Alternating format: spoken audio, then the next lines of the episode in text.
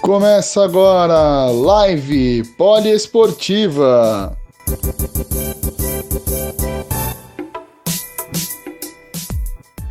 Hoje vamos ter uma live muito especial com uma atleta campeã do mundo.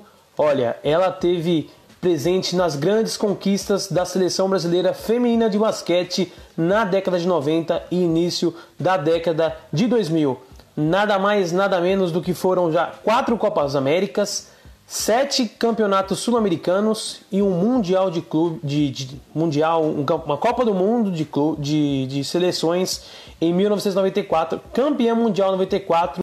Estamos falando de Ellen Luz e a gente vai ler daqui a pouquinho algumas coisas sobre ela, bater um papo bem legal com a Ellen. Oi, Ellen, boa tarde, tudo bem? Boa tarde, tudo, tudo ótimo. Primeiramente, queria agradecer a sua presença, agradecer por aceitar a live com a gente. É, para a gente é uma honra ter uma atleta campeã mundial e bronze olímpico. A gente já fala todo sobre o seu currículo, mas é uma honra ter você com a gente. Prazer é meu, né? A gente já tinha se falado semana passada, deu certo, no fim das contas, de sexta para sábado, acabou encaixando os horários e prazer estar aqui com vocês. Bom, para quem não, não conhece a Ellen, né? Ela é ex-jogadora de basquete, campeã mundial em 1994 na Austrália, atuava como alarmadora, participou de três Olimpíadas, tendo conquistado o bronze em Sydney 2000 e fez parte da seleção brasileira entre 92 e 2010. Ou seja, é uma dinastia, não é isso, Ellen? É, realmente é bastante tempo, né, com a, com a seleção adulta, fora a categoria de base, né? Então eu já, eu com 16 anos já estava na, no meu, no meu tempo falava infanto, né? Infanto juvenil, depois juvenil. E aí você vai, vai crescendo, né, como profissional, vê que o negócio vai ficando mais sério, aí já fui pro adulto. 92 até 2010, eu parei em 2011, dois anos eu fiquei afastada, de 2007 a 2009, mas toda a minha carreira praticamente defendendo a seleção brasileira. E como surgiu esse interesse pelo basquete? Como do nada nasceu a vontade de jogar? Teve alguém que jogava e você se espelhou? Como foi isso? É, na, na verdade é assim, a família, né? Meu pai foi técnico de basquete, foi jogador de basquete. Eu sou da cidade de Araçatuba, uma cidade a 500 quilômetros mais ou menos do, da capital de São Paulo. E meu pai na época jogava e era técnico e na época que jogava, né, já tinha já tinha as filhas e aí a gente começou o contato com o esporte, na verdade, foi com quatro anos de, de idade. Meu pai sempre incentivou muitos filhos a, a fazer esporte. Comecei com a natação, fiz atletismo, ginástica artística e basquete. Então, com 12 anos, mais ou menos, eu nadava e fazia basquete junto com a minha irmã mais velha, com a Cíntia. E aí a gente já estava... O negócio do basquete era divertido, natação cansava demais a gente até chegava a disputar campeonato né, é, federado pela natação, mas aí o basquete realmente falou mais alto e aí a gente acabou, né, eu com a minha irmã mais velha, se dedicando ao, ao basquete. E depois veio a Silvia e veio os outros irmãos também aí atrás, né? A família inteira aí que contribuiu para a modalidade. Então, então foram vocês duas, você e a Silvia, que foram as responsáveis por levar a Cintia e o Rafael junto também nessa? Não. Não, na verdade é assim. A Cintia é mais velha. Você uhum. é novinho, você não sabe, você é novinho, pela sua cara. tenho 26 anos. Seus grandes feitos, infelizmente, eu não acompanhei.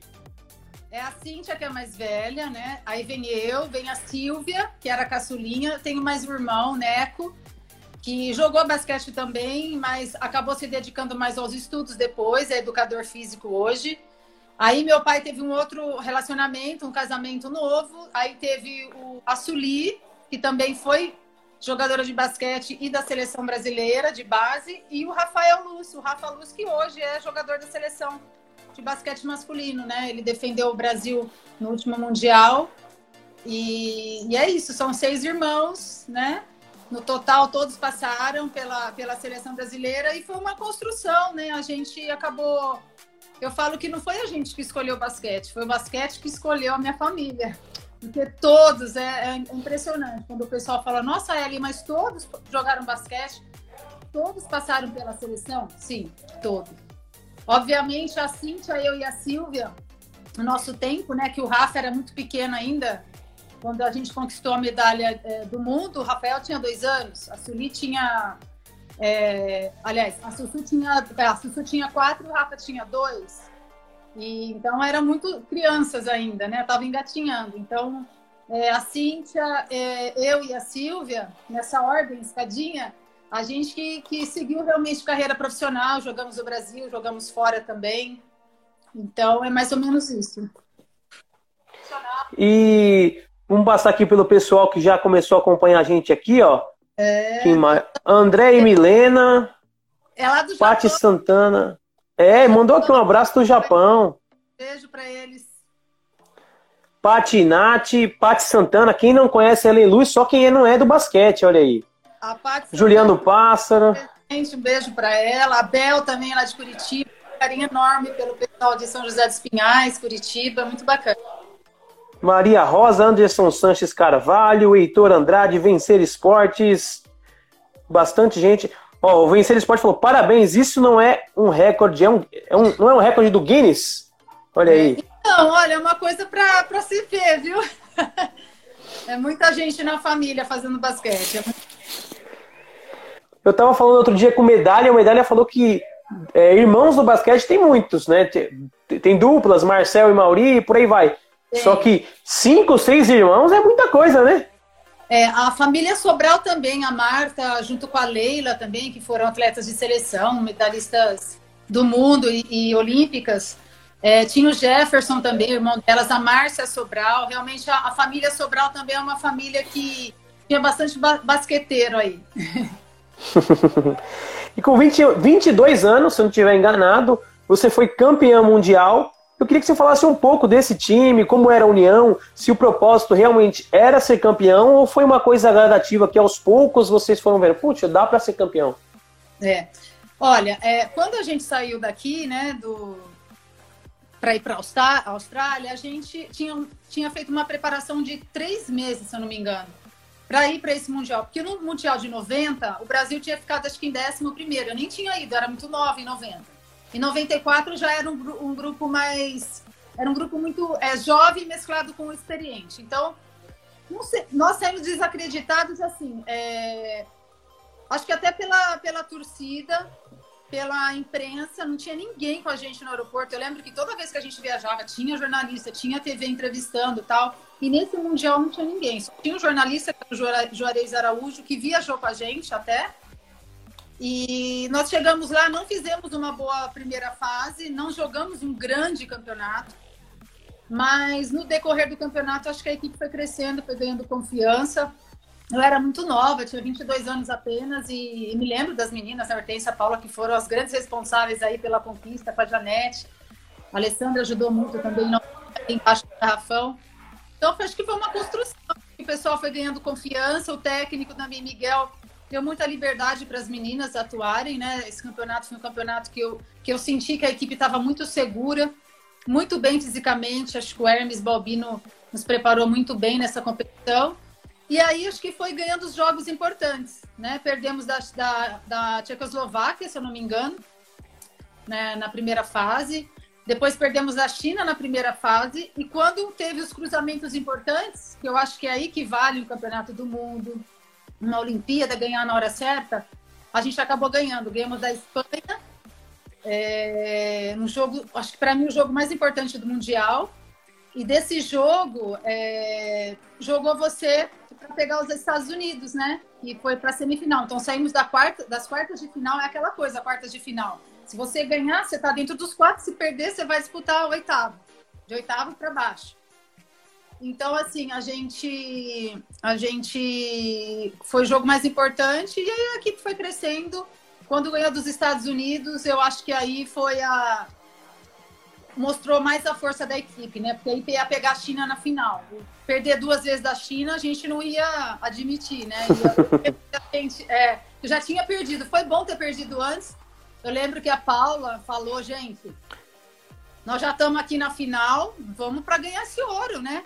Já ganhamos, já perdemos dela é, no jogo da primeira fase, serviu de experiência e eu acho que esse jogo foi para elas foi muito teve um peso maior porque tinha que ganhar de novo da gente.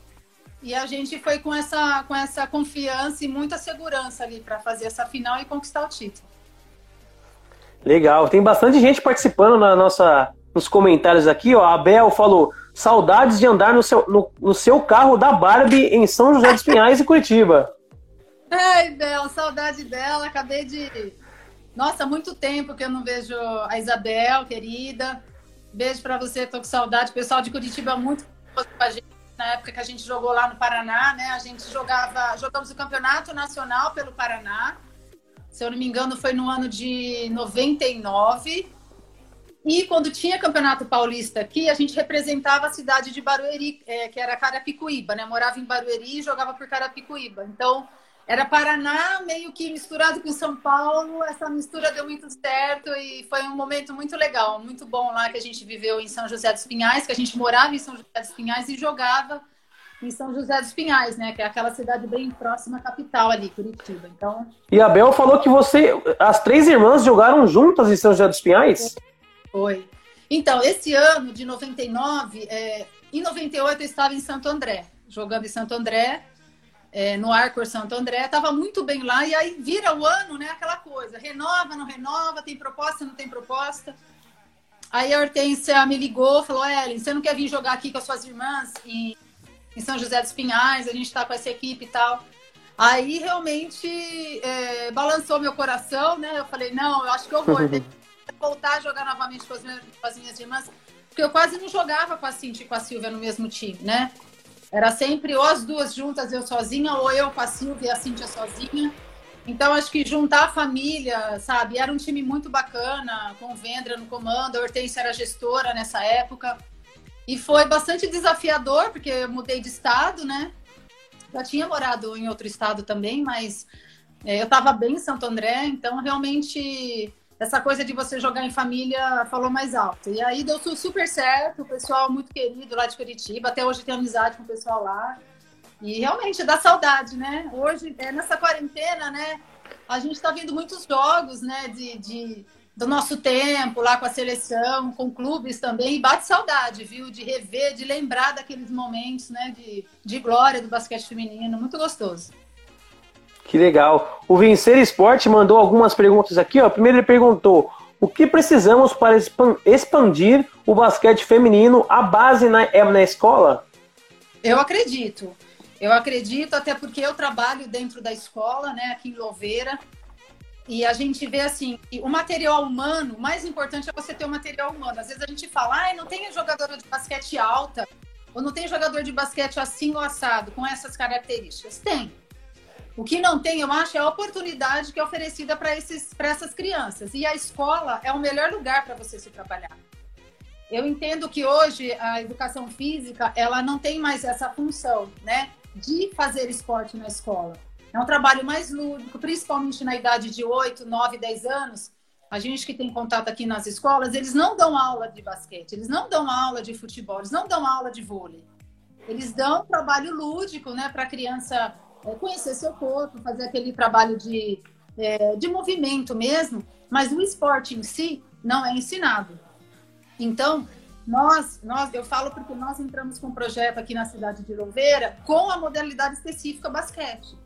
E só, só aqui nós temos 250 crianças, entre meninos e meninas, numa cidade de 47 mil habitantes. É muita criança. A gente atua em três, mas tem várias outras escolas que a gente ainda não entrou. O nosso nosso sonho é entrar. Então, quando você alcança mais crianças, você consegue depois fazer uma seleção, filtrar, né? Aquelas crianças realmente que têm talento, que têm aptidão para, no caso, o basquete, ou você pode até indicar para outro esporte. Então, enquanto no o Brasil, eu falo pelo Brasil porque eu não vejo que a gente é o país do esporte, a gente não é o país da cultura. Infelizmente, é, são, tão, são, são são coisas tão importantes, o esporte andar junto com a educação, né? Eu não consigo ver separado. É assim que funciona lá fora, é assim que funciona em países de primeiro mundo, né? Começar desde pequeno, incentivar as crianças a fazer esporte. E eu vejo que falta muito isso aqui. E é tão bom, né? A gente está vendo na quarentena agora, né? As pessoas mais saudáveis, as pessoas que têm. Estou falando que são todos, mas quem, quem come bem, quem se, né? quem se alimenta bem, quem cuida da saúde, quem faz esporte, preserve o seu corpo, né? Tem mais. É, consegue se defender contra qualquer tipo de, de vírus ou de doença, fica menos resfriado. Não significa que você não vai pegar, mas até para o seu bem-estar. A obesidade hoje na, as crianças é enorme. A gente vê que muita criança que não faz esporte, não faz, não pratica nenhum tipo de atividade física. Então, acho que junta tudo, sabe? Eu acho que é muito importante você entrar na escola para oferecer essa oportunidade, né, da criança praticar esporte. E o Vencer fala o seguinte também, ó, a LBF não poderia desenvolver um projeto de levar celebridades do basquete feminino para oficinas nas escolas do país? É, então, o ano passado teve essa, esse projeto da LBF, levou LBF nas escolas, né? É, mas assim, fazia uma clínica, fazia um bate-papo com as crianças. Eu vou mais além, né? Eu acho que tem que ser. É, deveria ser assim, né? Acho que já deveria estar na grade curricular daquela criança fazer o esporte na escola. A gente entende também. É complicado porque muitas vezes a gente não tem estrutura. Eu, em vários colégios de Jundiaí, não conseguiria trabalhar, porque não tem tabela de basquete lá. Então, assim, é, a gente atende Jundiaí também, por isso que eu tô falando. Então, às vezes você tem até o desejo de entrar lá, ou até a escola tem o desejo de dar uma aula de basquete, mas não tem a estrutura. Então, não adianta eu querer dar um, um tablet, um computador para criança se não tem a tomada para a criança colocar, carregar o, o, tablet ali, né, ou o computador para funcionar. Então, é, é, é, um trabalho que, que tem que ser, é, acredito eu, é, vir da parte de cima, sabe, do Ministério dos Esportes, colocar o esporte mesmo, dar valor ao esporte, né? Coisa que a gente não dá no nosso país. Então, acho que isso tem que estar junto com a educação, não vejo outro caminho. E uma pergunta agora, voltando um pouco sobre o seu tempo de jogadora. A sua maior frustração foi não ter jogado as Olimpíadas de 96? E se teve algum motivo especial de não ter jogado aquela Olimpíada? É, eu, eu, tive uma lesão, sofri uma lesão no joelho, operei o joelho, eu não estava fisicamente, estava voltando de cirurgia, sabe, me, me recuperando. É, frustração, poderia dizer que sim, porque deixei de ganhar uma medalha de, de prata, mas fiquei super feliz com a conquista. Minha irmã Silvia estava lá e as outras amigas também. E lesão é uma coisa que faz parte da vida do atleta, né? Obviamente que no momento eu fiquei muito triste por não ter ido, né? É porque você é atleta, você quer jogar as melhores competições, você quer estar no melhor campeonato mundial, nos melhores né, é, locais de atuação aí que, que, que o esporte te oferece. Não era o meu momento, então entendi aquilo como um desafio, é, porque o atleta ele tem que saber se superar também. Não é vida de atleta não é fácil, não é as mil maravilhas que todo mundo acha que é, viagens, né? Vai para lá e vem para cá, é muito sacrifício, gente. Tem que treinar demais. E pode ser, eu posso dizer que sim, porque eu acho que poderia ter acontecido essa lesão fora de outro campeonato, perderia um outro campeonato, ia, estar, ia estar frustrada também. Mas por ser uma Olimpíada, eu diria que sim, acho que foi a minha maior frustração, sim. Qual que é a diferença de uma Olimpíada para o Mundial? Porque assim, é... no futebol, que é o, o brasileiro é apaixonado pelo futebol, Olimpíada é colocado numa coisa de lado, né? E o Mundial, a Copa do Mundo, é que é aquela grande coisa. Só que no, a gente vê que em todos os outros esportes é diferente. A Olimpíada tem um sabor maior do que às vezes o Mundial. Para você, tem essa diferença? É, o Mundial tem mais peso, a Olimpíada tem mais peso? Qual que é a diferença? É, eu acho que a Olimpíada tem um pouco mais de peso porque a, por conta da visibilidade. Então, quando tem Olimpíada, para tudo. A gente teve recentemente, a última Olimpíada foi no Rio, e o mundo inteiro está voltado para aquilo. E não é só para o basquete. Então, é para o futebol, para todos os esportes. Então, acho que isso, essa visibilidade é muito maior que a Olimpíada.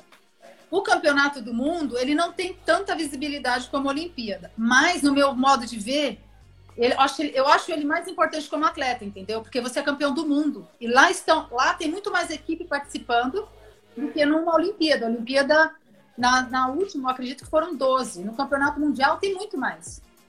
Então, quando você ganha o campeonato do mundo, é, você, né, você cai na real, né? Porque quando você ganha, você não acredita muito, né? No momento. Depois você cai na real. Nossa, deixamos Rússia para trás, deixamos China para trás, Austrália, e vai.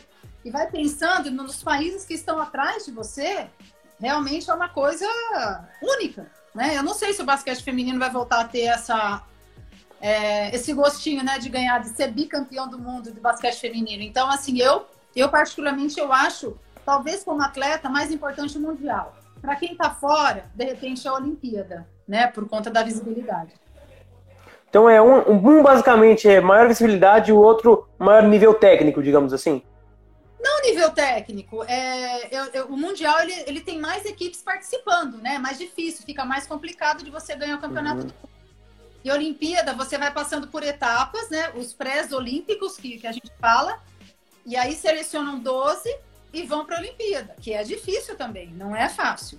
Mas o Mundial tem mais, mais equipes né, na disputa ali. Então, eu acredito que é mais. Mais difícil, né? É mais difícil, eu acho.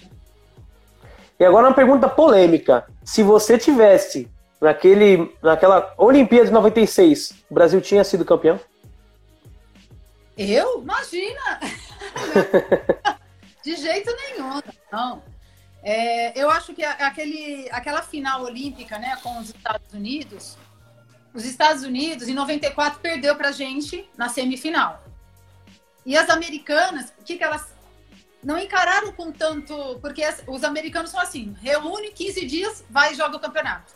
Fizeram assim no Campeonato do Mundo em 94. Quando perderam da gente, e o próximo campeonato forte, né? Importante, era a Olimpíada, elas ficaram um ano se preparando, porque ia ser em Atlanta. Então, eu acho que aquele jogo, se jogasse 10 vezes, acho que 10 vezes o Brasil perderia delas porque elas estavam muito preparadas, não só fisicamente, mas mentalmente também para ganhar aquele campeonato. Elas não iam perder dentro de casa. E, e, é muito difícil jogar contra as americanas, assim, é, quando vai jogar já sabe que elas vão ganhar. Então, se você pega, é, no caso ali, né, aquele momento desprevenido, relaxado da seleção americana que aconteceu em 94, é, e com o mérito do Brasil também, que estava no auge, é a chance que tem de ganhar, e foi o que aconteceu. Aí, em 96 foi a vez delas, né? Mas eu acho que essa medalha de prata pode ser que o brasileiro não tenha valor, mas para o basquete feminino tem muito valor. Então, todas as meninas, comissão técnica que conquistaram, realmente tem muito tem muito mérito. O, o Amo Voleibol está perguntando por que eu não fui para Atlanta, que eu estou vendo aqui a pergunta. É porque eu estava lesionada, né? Eu, no começo da live eu falei que eu tinha machucado o joelho, fiquei um ano sem jogar, voltei a jogar depois da Olimpíada, e por isso que eu não fui, tá?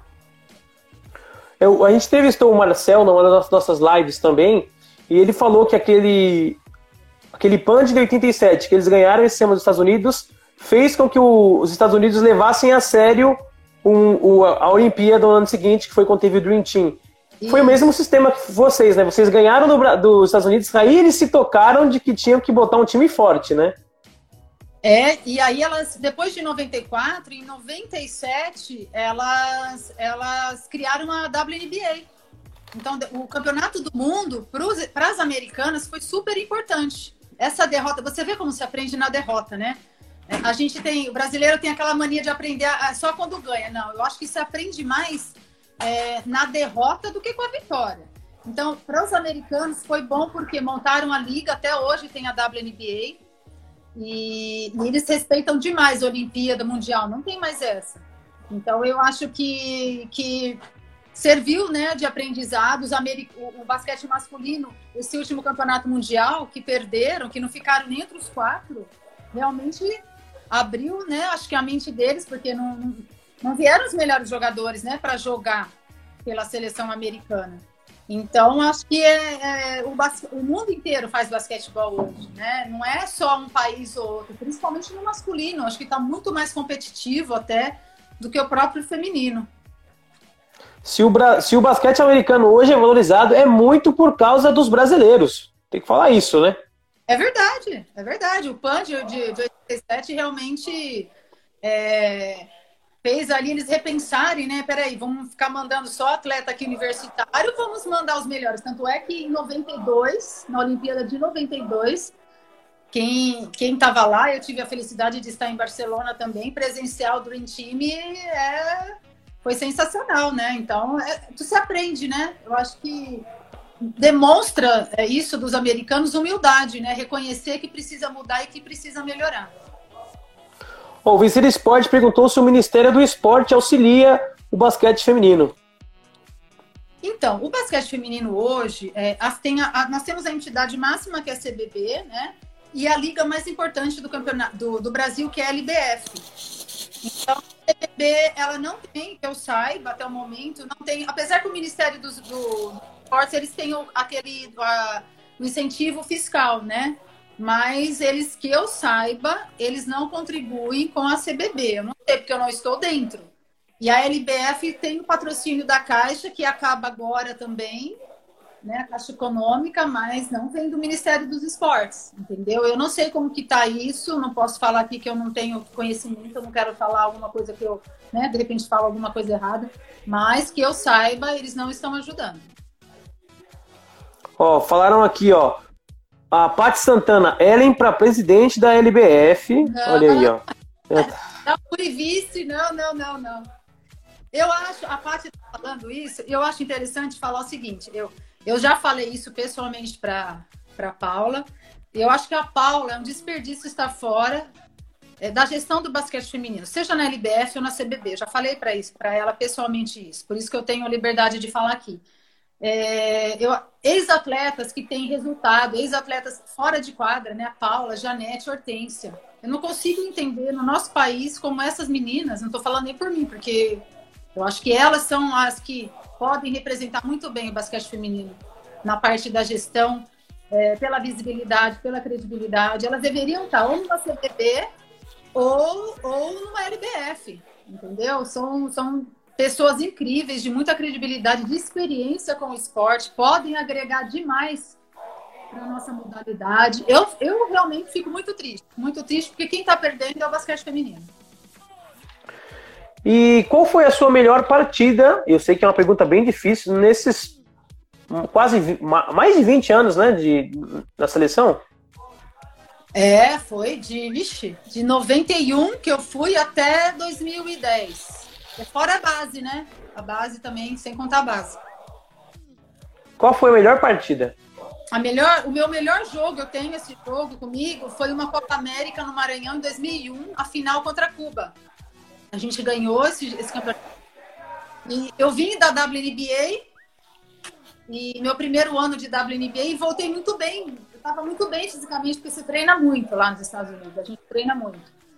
E, e aí a gente. E aí fizemos o campeonato lá, eu fui bem o campeonato todo na final, eu arrebentei, acho que uns 36. Nossa, sabe quando cai tudo, dá tudo certo?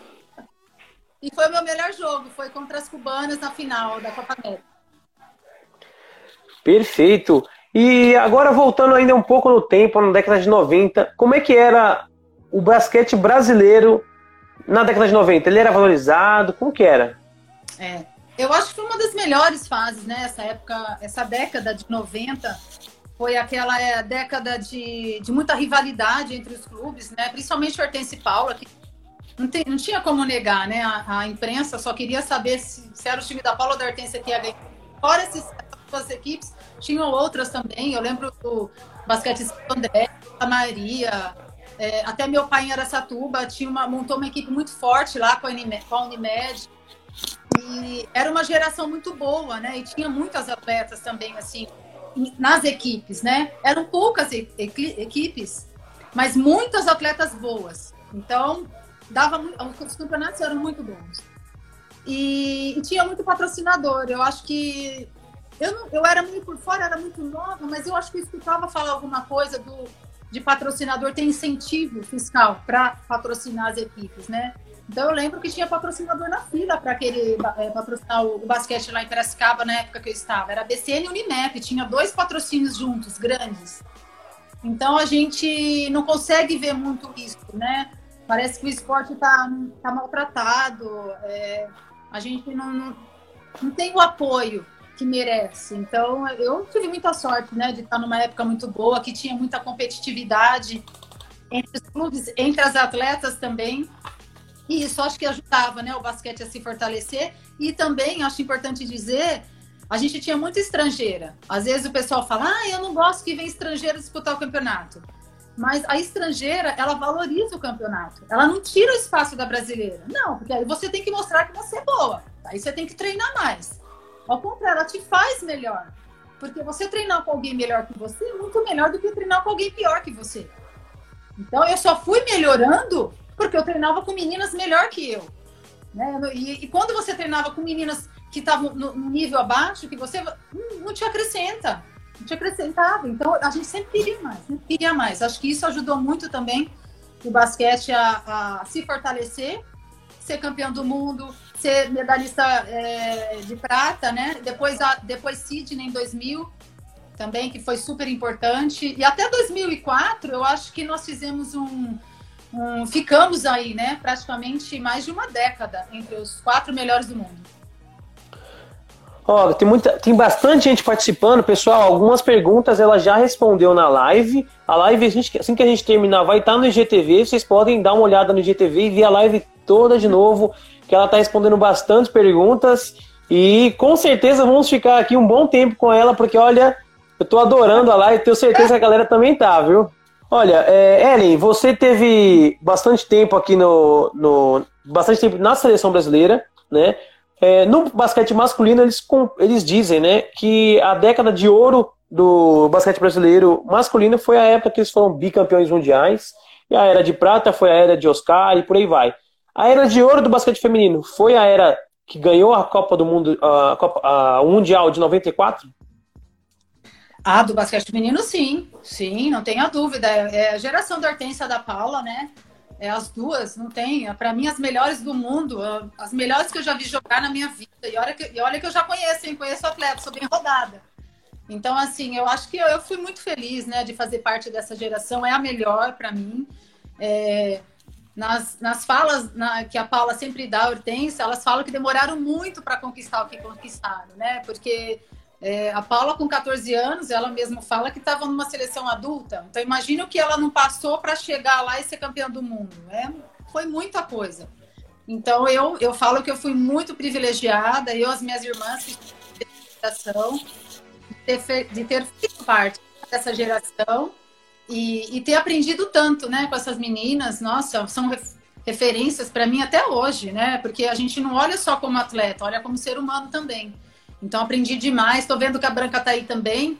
Aprendi demais com a Branca. Nossa, jogava na mesma posição, então estava sempre lá observando o que podia fazer ou não podia fazer. Sempre me agregavam muito. Foi a melhor geração, sem dúvida, do basquete feminino. Você fala com bastante carinho dessa, dessa seleção e etc, né? A gente, a gente vê que alguns esportes, quando a gente fala o nome de algumas pessoas que realmente tem atletas que marcam uma geração, né? Às vezes a pessoa fala, é, mas essa seleção não era só esses caras. E parece que para você não tem muito disso. Tipo assim, era a geração Paulo Hortência e, e, era isso, né? Tipo assim, não tem uma, uma rivalidade, era muita união. Você fala com bastante carinho delas, né? Então, é que parece, quando fala do basquete feminino, o que tem na nossa memória é a, é a Hortência Paula. Porque na, na época tinha muito disso, essa rivalidade entre as duas. Mas é, eu convivi com jogadoras espetaculares, né? Além do Hortêncio da Paula. A Branca que está aqui é uma, é, Vânia Teixeira, gente, Vânia Hernandes, as, as irmãs, né? Hernandes, é, Nádia, sabe? A nossa geração era uma geração muito boa. Então, acho que isso também, nós éramos, éramos mais novas. Então, acho que isso ajudou a gente, né? Ele, essa referência. Então, quando eu falo que elas são é, inspirações, serviram de inspirações para mim, para minha geração, é, não foi só no, no, na questão da quadra, né? Mas a questão pessoal também, jogadores sempre com, com brilho, sabe? Que, que te ajudavam fora da quadra. Então era um todo. E a rivalidade existia, não tem como, né? Era a rivalidade natural do. Era até gostoso ter rivalidade. Se não, vai jogar mais uma vez aquele jogo sem graça? Não, tinha rivalidade. Mas é a rivalidade sadia, saudável, que tem que ter. Você imagina eu com as minhas irmãs, a gente jogava várias vezes campeonatos, uma contra a outra. Então, assim, era, era complicado, não era fácil. Mas, é, mas era, a gente conseguia separar, né? Separar o, o profissional do familiar. E vamos embora, vamos jogar, entendeu? Então, é, a gente acaba fazendo amizade. Uma, um, um, ano você está aqui, outro ano você está ali, depois junta na seleção de novo. Então a gente a gente carrega essas coisas com a gente, né? Porque tá do outro time que a minha rival é rival no momento, ela quer ganhar o campeonato, eu também. Mas fora isso, eu acho que a amizade ela continua e a gente aprende. É muito bom. eu, eu analisei um pouco os, os, alguns campeonatos, né? E vocês tiveram bastante rivalidade, além dos Estados Unidos, com a Austrália e Coreia do Sul, né? Hora vocês eliminavam, horas eliminavam vocês. O grande rival. Hã? Não, a Coreia, é. O grande rival de vocês ainda sempre foi os Estados Unidos ou teve algum momento que você falou, nossa, essa Austrália é chata, essa Coreia é chata? Teve... Então, os Estados Unidos, assim, é aquele rival que você sabe que é a força máxima, né? Eu não falo só pelo basquete, mas pela cultura deles, a cultura esportiva deles. Eu sou, eu sou apaixonada pelos americanos nesse aspecto. Eles valorizam demais a educação, demais o esporte. Então, se tiver que copiar, vamos copiar os americanos, né? Que sabem fazer muito bem essas duas coisas. Então, os americanos realmente são os melhores. Eu, eu acho que, assim, uma equipe que dava muito trabalho pra gente, a equipe da Austrália. Uma equipe chata de jogar, uma equipe que tinha muita característica, assim, parecia, não era um time muito alto, mas era muito duro, né? Umas meninas fortes, é, mais ou menos da nossa estatura, uma ou outra que se destacava mais na altura mas jogadoras muito bem fisicamente. Então aquilo dificultava um pouco o nosso jeito de jogar. Era uma equipe que eu realmente posso falar que eu não tinha muita. Não, muita, não ficava muito à vontade para jogar contra a Austrália. E tirando a Austrália, os Estados Unidos, né? É, Cuba no começo, Cuba no começo, nessa década de 90, nossa, jogar contra as cubanas não era fácil. Aí nós fomos entendendo o jeito de jogar contra a Rússia, é, contra Cuba, né? Que a gente sabia que elas queriam a bola, então a gente jogava mais à base da nossa inteligência. E jogava mais com, com, com esquema tático, segurando um pouco mais a bola, não dando a bola tão fácil na mão delas. Então aí você vai conhecendo a equipe adversária e você vai dominando. Aí chegou uma hora que a gente não perdia mais de Cuba. Então, Cuba, Austrália foram é, seleções que eram, eram um pouco incômodo jogar contra elas, eu diria. Agora as outras assim não. E, e posso dizer que Coreia e Japão, pelo estilo de jogo, né? Coreia, os jogadores que têm um arremesso muito bom de três pontos, é, própria, o próprio Japão também, por não serem jogadoras altas, eles focam nessa característica de arremessar de fora. E chega arremessando de três, e chuta de três, e chuta de três. Então, para a defesa, isso é muito ruim, principalmente para as pivôs, que tem que sair mais fora da, do garrafão para defender. Então, pela característica assim do jogo, sim. Então, é Coreia, Austrália e, e os Estados Unidos e Cuba, né? E você tem, é, se eu não estiver enganado, quatro Copas Américas, sete Sul-Americanos nesse período de que você esteve na seleção brasileira, tá certo? Ai, não sei. eu queria saber se o público brasileiro, na época que vocês ganhavam isso, o público via isso, a televisão mostrava, tinha uma valorização desses títulos? Olha, é, quando a gente jogava no Nordeste, eu acho que tinha mais. A gente amava jogar no Nordeste. Vamos, vamos jogar Campeonato Nordeste. Vamos. A gente amava. Porque eu não sei se eles não tinham tanto. É, tanto lazer, né? Tanta oportunidade de presenciar um jogo da seleção brasileira, que aqui no estado de São Paulo é uma coisa mais natural, porque as cidades do interior aqui de São Paulo, toda hora tem jogo. Então a gente era tratado lá, nossa, eles amavam, lotavam os ginásios. Porque é gostoso um ginásio que tá cheio, né? Então, Fortaleza, lembro, João Pessoa. Nossa, quando eu fazia turnê lá, a gente chamava. E a gente sempre foi muito bem é, tratado, né? O que, eu, o que eu sinto, assim, é que depois que você para de jogar, parece que você não fez esporte. Parece que você não contribuiu para aquilo, entendeu? Então, nesse aspecto, eu sou muito mais valorizada fora do meu país do que aqui. Muito mais, muito, muito. Então, joguei, morei sete anos na Espanha, sete, quase oito anos. Depois fui para a Rússia, joguei nos Estados Unidos. Então lá, é, lá fora, nossa, quando você vai para os Estados Unidos, que olha o seu currículo, o pessoal fica com o queixo assim, entendeu? Então te valoriza enquanto você é atleta. E depois, mais ainda, quando às vezes eu vou. É, recentemente fiz uma palestra para uma escola lá de, de Saragossa, que é, que é a cidade do meu marido. Então o pessoal, nossa, jogou basquete, jogou aqui em Saragossa. Então eles te valorizam por isso né? Coisa que no Brasil eu acho que, que a gente tem que ficar. Se a gente não aparecer, parece que a gente não fez nada para o esporte. Mas isso é coisa do brasileiro mesmo, de ter, de ter essa memória curta, né? De não valorizar as pessoas que contribuíram para algo na sua, na sua respectiva, no caso aqui a modalidade basquete, né? Ou como esportista.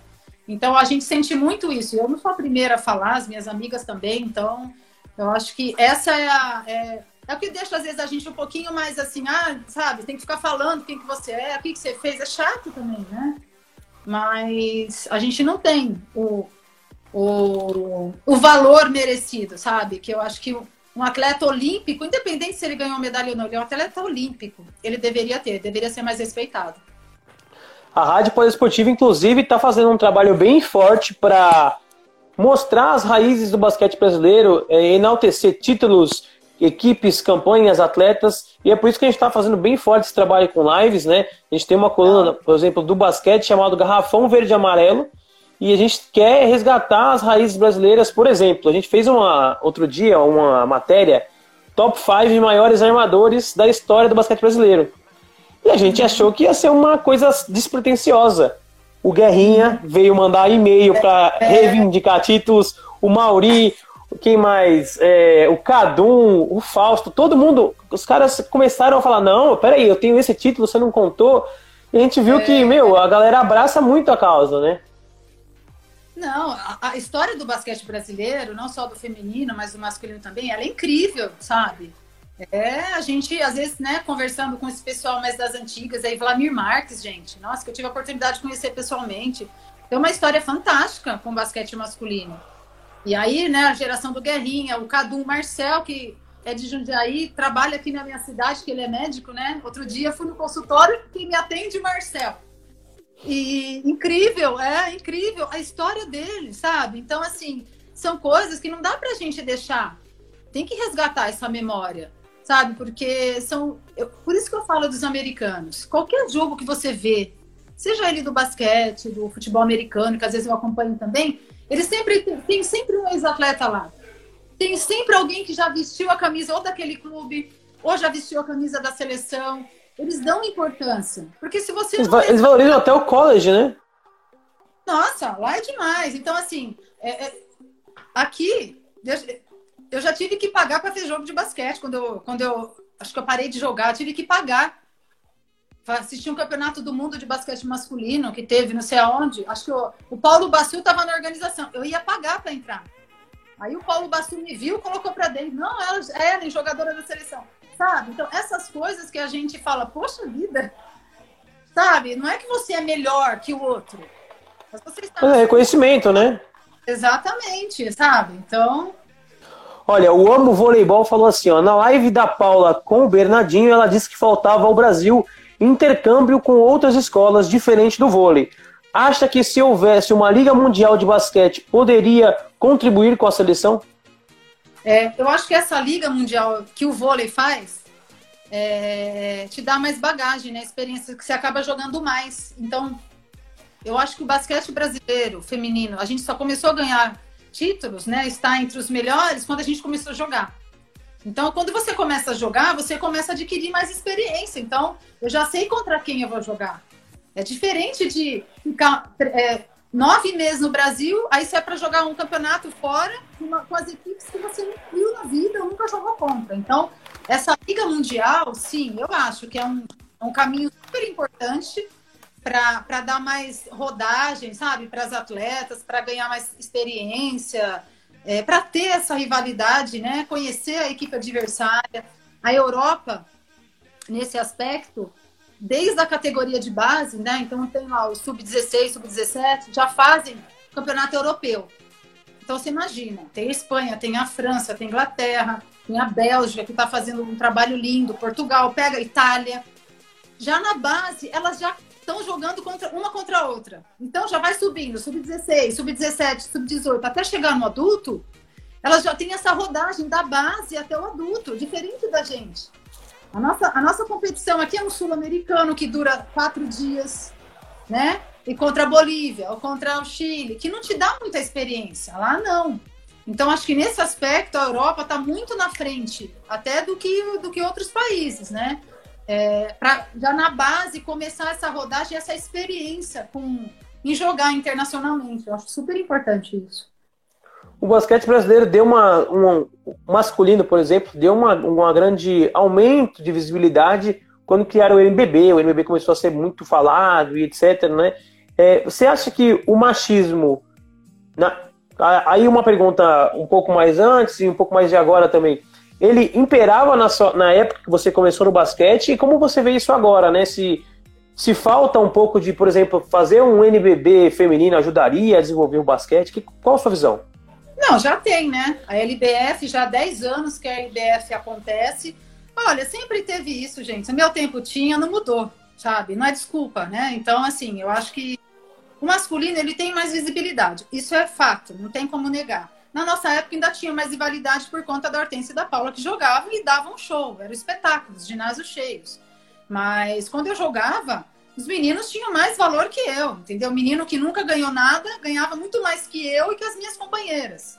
Mas enfim, isso é coisa do esporte masculino. Ele é mais, tem mais visibilidade, tem mais equipes. O que eu acho que tem que melhorar é, não é fazendo uma liga forte que vai melhorar. Eu acho que a liga está aí, tá? Já está já tá sendo, né, com muita dificuldade, porque é difícil fazer esporte no nosso país. Eu acho que nós temos que aqui ressaltar o mérito das equipes que se esforçam para fazer o campeonato. É, não é fácil fazer basquete feminino no nosso país. Eu acho que o nosso foco não tem que estar tá, é, no adulto, o nosso foco tem que estar tá na base. Então, eu só, eu só consegui ser jogadora, atleta profissional, porque eu tive uma boa base, eu tive bons técnicos, eu passei por boas equipes, eu disputava campeonatos bons, entendeu? Então, assim, é, eu tive oportunidade, mas no meio do caminho como eu. Então, acho que tem que ter mais gente fazendo basquete. Para isso, eu acho que tem que ter uma, uma, uma unificação de, de, de metodologia do basquetebol. Eu acho que não dá para o norte treina de um jeito, o sul de outro e o do sudeste de outro. Não, não consigo entender isso. Nós somos um país muito grande, isso, isso é, é, é realidade vários, né, um continente praticamente de muita, muita. É, é, se a gente pegar a Europa, são vários, vários países da Europa dentro do Brasil. Então é muito grande o nosso país. Então acho que tem que ter é, é, é, uma metodologia, um caminho a ser seguido. Né? Porque aí você sabe que a menina que está lá no norte, a que está no, no, no, nordeste, que está no sul, no sudeste, está sendo ensinada da mesma maneira. E não é isso que a gente vê. Então a gente vê assim etapas sendo puladas, principalmente na fase mais importante da criança, essa idade de 8, 9, 10 anos, né? Pula. Já quer, já quer que a menina tenha, faça coisa de menino, menino ou menina de 15 anos, e não é assim. Então tem que respeitar, acho que tem que ter essa metodologia, acho que tem que ter aí uma união de cabeças pensantes, de boas pessoas que queiram é, fazer do, do, do basquete deixar um caminho, sabe, preparado. Porque, gente, não adianta querer que o masculino vá ser campeão do mundo para mudar a história do basquete brasileiro. Não vai acontecer. Ou o feminino, não vai acontecer. Então, se não focar na base, não adianta. E não é demagogia que eu estou falando, é a realidade, porque lá fora fazem assim. Então, quando eu falo, às vezes, ah, Ellen fala. Mas é que eu falo que eu vivi lá fora. Eu sei, então eu trago a minha experiência. Sabe? Então, o que eu faço hoje é Graças a Deus eu tenho essa oportunidade de levar o basquete né, para as crianças. Fazer. 250 crianças aqui em Louveira não iriam fazer basquete. Porque o pai e a mãe não deixam ir lá no ginásio de esportes, porque é longe da casa, ou porque fica tarde, porque o horário não bate, a criança tem que ficar em casa tomando conta do irmãozinho. Então são várias coisas, até problemas sociais acabam atrapalhando a gente, né? Então a gente leva até a escola, leva até o lugar mais próximo, que a criança não tenha que fazer muito esforço para estar tá podendo é, conhecer a modalidade, né? E essa fase é mais importante. Então eu acho que é por aí, é, é unificar, é criar a nossa metodologia para a gente. Aí começa na base e vai até o adulto. Porque aí você vai fazendo com que mais gente, mais gente faça basquete, capacite os professores também, eu falo, eu tive muita sorte, gente, muita felicidade de trabalhar com os melhores técnicos desse país, na minha base. Senão eu não ia chegar onde eu cheguei. Eu não, eu não nasci sabendo jogar basquete, sabe? Então, valorizar os técnicos da base também, que são super importantes na formação né, do atleta. E depois, lá na frente, lá no adulto, gente, é outra história. É outra história. Agora, a base, não. A base, ela é tudo. Ela é tudo. Para você se formar na faculdade, você tem que ir passo a passo até se formar. É a mesma coisa com basquete. Eu tô até, até sem palavras aqui ouvindo você falar, viu? Olha, eu pagaria para ver uma palestra sua. Ah, imagina, que isso, é experiência, né? Eu não estou inventando nada. Eu não... Nossa, a Ellen tem umas ideias, não tenho, gente. Não, você fala com muita propriedade de coisas que você viveu, né? Isso é o que dá certo, né? Eu tenho meu marido que é espanhol, tô vendo aqui o, o meu amigo lá do Japão. O que, que acontece no Japão é isso, ó.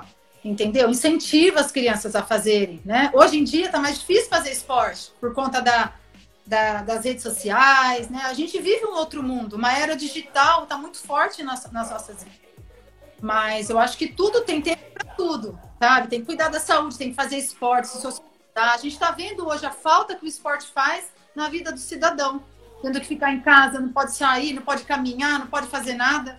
É horrível. É, você, falou, você falou um ponto interessante que é essa, essa a tecnologia, né? Esse lado digital é, trai, leva as crianças para um, um lado e tira de outro, né? Por exemplo, eu tenho um irmão que ele tem 10 anos. Ele, ele adora jogar futebol, mas ele gosta mais de ver os youtubers ensinando a jogar futebol do que propriamente jogar futebol.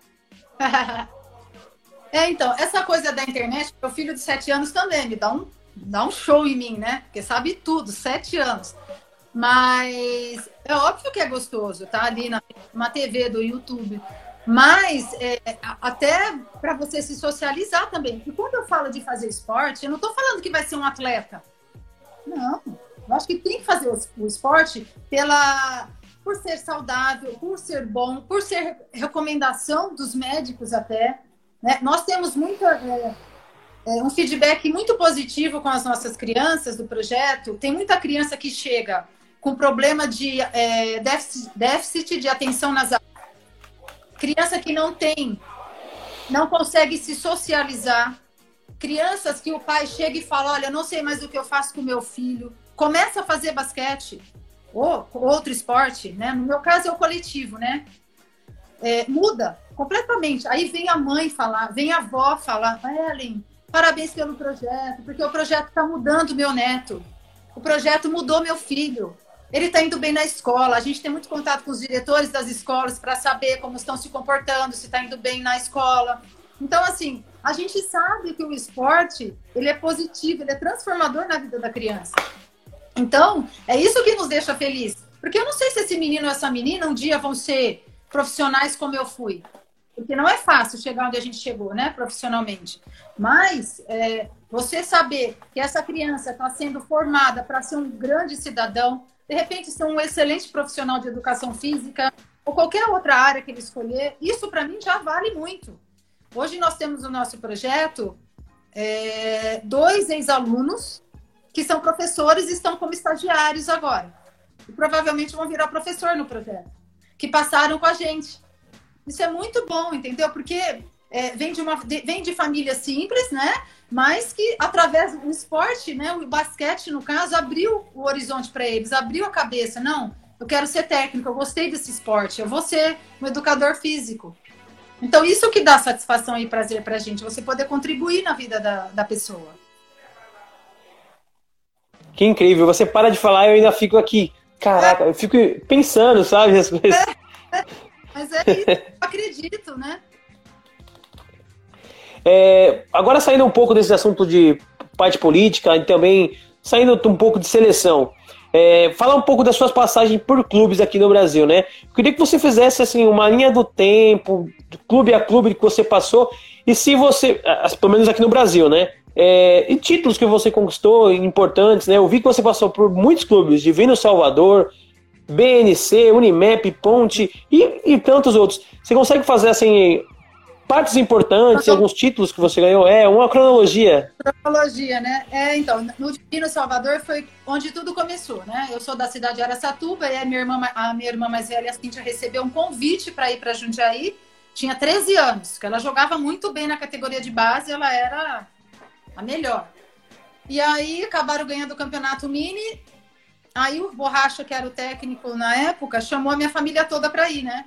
Aí nós fomos com a minha mãe e meus irmãos, a Silvia, a Cintia e o Neco. E começou ali. A gente, a gente foi federado em Jundiaí. De Jundiaí, nós ficamos três anos em Jundiaí. Fomos para Piracicaba, que na época era o BCN, o Unimap. Eram os patrocinadores que eu falei né, anteriormente, que estavam ali é, bancando a equipe. Ficamos quatro anos em Piracicaba, se eu não me engano. Depois, ali foi onde começou, né? É, disputando infanto, aí já fui para a seleção de base, jogava alguns jogos no adulto, com 16, 17 anos, que a Maria Helena gostava muito de dar oportunidade para jovens. E aí, depois eu fui para Ponte Preta. Aí já foi jogando, fui jogando mais, com mais responsabilidade também. A gente ganhou o Campeonato Paulista lá, em cima do Leite Moça, e ganhamos o Campeonato Mundial de Clubes, que aconteceu também, foi no, em Guarulhos. Legal. Foi muito legal. E era o segundo ano. 91 a gente estava né, é, no BCN, nós perdemos. Em 92 nós fomos para a Ponte, ganhamos. Ganhamos em 93 de novo. Eu sou bicampeão mundial de clubes. Aliás, tri. Depois, a, o, primeiro foi, o primeiro mundial foi com a Ponte? O primeiro foi com a Ponte. 92 depois 93 também com a Ponte. Certo. Aí eu fiquei até 94 em Campinas. Aí fomos para uma passagem muito rápida em Paulínia, que era a equipe do Ceará que patrocinava, tinha muita equipe, tinha muito patrocinador, era muito bom. E aí foi quando eu machuquei o joelho, praticamente em 95 eu não joguei. Fui jogar só em 96, depois de um ano e meio. Aí eu já estava em Americana e ali foi. Americana ganhamos o campeonato de clubes também, que aconteceu em Santos. Aí depois eu fui para Santa Bárbara do Oeste, depois eu fui para Vila Nova, Massagiol, em Goiânia, que eu gostei muito de jogar lá em Goiânia também. Fui para Santo André em 98, ganhamos lá o campeonato nacional. É, e campeonato de Jogos Abertos era muito importante na época. Depois fui para o Paraná, foi onde eu joguei em São José dos Pinhais com as minhas irmãs, que a gente ganhou o Campeonato Paulista por Carapicuíba e o Nacional pelo Paraná. Aí em 2001 eu fui para os Estados Unidos fazer essa experiência, porque lá eles jogam o Campeonato Verão, né? A WNBA. Então eu ficava três meses e meio nos Estados Unidos, depois voltava para o Brasil. Então 2001, 2002 e 2003 foi assim. Aí eu jogo, quando eu voltava para o Brasil, eu jogava em americano. Aí em 2003 eu fui em janeiro, em 2003 eu fui para Espanha. Lá eu joguei três meses. Depois eu fui para a Rússia. Joguei na Rússia uma temporada, oito meses na Rússia. Foi muito legal. Era um país que eu sempre admirei muito o basquetebol e conhecer um pouco da cultura dele, sabe, do basquete, assim, foi muito bom para minha carreira, adorei. Foi um país maravilhoso que me acolheu super bem. E depois fui para Espanha. Aí eu fiquei de 2004 até 2000 e... 2010 na Espanha, é, direto. Direto, mas é porque eu já tinha jogado antes, né? Então fiquei muito tempo fora. E isso, depois vim para o Brasil e, e carreira em americana. Ellen, faltam quase três minutos para terminar essa live. Posso terminar essa live e começar uma outra com você, que ainda tenho mais um monte de perguntas para fazer? Tô adorando. Pode, pode, pode sim. Então, pessoal, vamos fazer assim: ó, a gente vai encerrar essa live. Eu vou salvar ela no GTV, para depois vocês podem ver ela no GTV, tá? E em dois minutinhos a gente já volta com a Ellen de novo para continuar falando sobre essa carreira maravilhosa de um dos ídolos do Brasil do basquete feminino.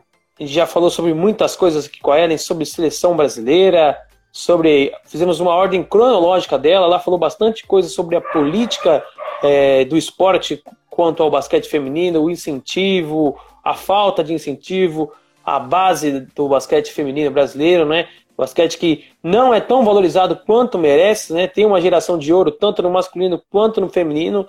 E a gente está aí brigando por essa valorização do basquete está aguardando aqui a Ellen. Deixa eu chamar ela aqui de novo. Que parece que deu um erro aqui. Vamos guardar, chamar a Ellen de novo. Para a gente continuar esse papo bem legal. Oi. Aí, agora foi. Continuando então, Ellen, muito obrigado por estar tá cedendo o seu tempo para continuar conversando com a Folha Esportiva, para continuar falando sobre essa valorização do basquete, sobre a sua carreira também. É, aproveitar e mandar um beijo para a Cleide, que é uma fanzona não só minha, né? Porque desde toda a minha trajetória ela sempre estava presente, mas do basquete feminino, uma apaixonada aí pelo basquete. E meu amigo lá do Japão também, o André, sua esposa, todo mundo que está deixando um pouquinho aí do seu tempo, né? Imagina lá no Japão, já deve ser três, quatro. O cara tá de madrugada acompanhando a gente. Olha, a galera participou muito da outra live e agora daqui a, devem participar de novo. Eu, a gente, a gente parou, estava falando sobre a sua. Você falou sobre a ordem cronológica né, da, sua, da sua carreira. E a gente tem uma redatora no site, que é a Daniela Freitas, que ela, ela é de Goiás e ela cobre muitos times de Goiás, né? Uhum. E ela estava falando com o Fausto para falar sobre o título mundial do Vila Nova no masculino em 73. Né? E ela estava com bastante dificuldade de achar as informações, e aí passei o contato do, do Fausto e ela vai entrar em contato com ele. E eu vi que você também jogou pelo Vila Nova e eu queria que você contasse um pouco dessa trajetória sobre o Vila Nova, como foi passar por lá, como era valorizado o esporte em Goiás. É, então, foi, é, foi muito curto, né? A gente ficou praticamente três, quatro meses. É, a gente foi em 98, era a nossa equipe de Santa Bárbara do Oeste. É, praticamente o time todo se deslocou para lá para a gente defender justamente a equipe do Vila Nova Massagiol para disputar o campeonato nacional que tinha, era muito forte. Foi o primeiro campeonato forte que o Brasil teve, em 98. E foi muito legal, porque uma cidade assim que você não escutava falar de basquete, né? Então a gente foi representando um time de futebol, representar time de futebol é sempre meio complicado, porque eu tinha jogado na ponte já e eles te cobram como se você fosse um jogador de futebol. Mas mas foi muito bom. Nossa, lotava lá os ginásios. A gente não era uma equipe, não era favorita ao título, era uma equipe humilde, mas era uma equipe muito treinava muito, né? A gente muito aguerrida, então a gente dava muito trabalho para as outras equipes mais fortes. E foi uma, uma experiência muito boa. Gostei muito de morar lá em Goiânia, um pessoal bem bacana também. Então, é, só coisas boas, né? Eu falo que eu tive muita sorte de, de ter vivido toda a minha carreira, passei em lugares, mesmo que aquele, se aquele lugar não fosse um lugar, né? Imagina na Rússia, menos 35 graus. Nossa. Não é, não é uma, é, não é uma situação que a gente está habituado a viver. Nós somos um país tropical, a gente gosta mais do sol, do calor. Mas é, você tem que olhar o lado bom também. Então, eu, todo lugar que eu ia, eu tentava me adaptar, sabe? Eu, eu olhava sempre o lado positivo e sempre fui muito bem cuidada, tratada na Rússia, na Goiânia, onde eu passei. Eu acho que isso é uma coisa que, que, o esporte te ajuda, te ensina também, né? Você tem que se adaptar rápido a, a, ao local, aonde você tá, para não sofrer, né, com aquela, com aquela situação. Mas foi muito bom. Ó, a gente falou da Daniela Freitas, ela acabou de entrar na live. Ó, Dani, acabamos de falar sobre o Vila Nova, hein, para você depois é. dar uma olhada no GTV Olha lá, vamos montar um time de basquete lá, feminino. Depois do Brasil, sua primeira é, passagem internacional foi no Zaragoza, correto? É, então, na, na verdade, sim. É, depois dos Estados Unidos, sim. É, Estados Unidos foi minha primeira oportunidade, 2001, né? Aí, 2002, a gente, eu sempre retornava para o campeonato seguinte. É, de dois, em 2003, eu fui para os Estados Unidos. Aliás, fui para Saragoça em janeiro e de lá já fui para os Estados Unidos. Aí, já, aí eu já comecei minha carreira internacional. Aí eu só joguei fora do país. E como surgiu o convite para jogar fora?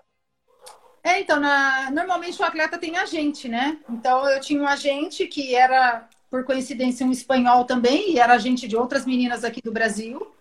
E aí ele, e aí ele falou, Ellen, a Claudinha, que é a Claudinha da seleção também, que a gente foi campeã juntas, é pela seleção e medalhista de bronze também, Sidney, comigo.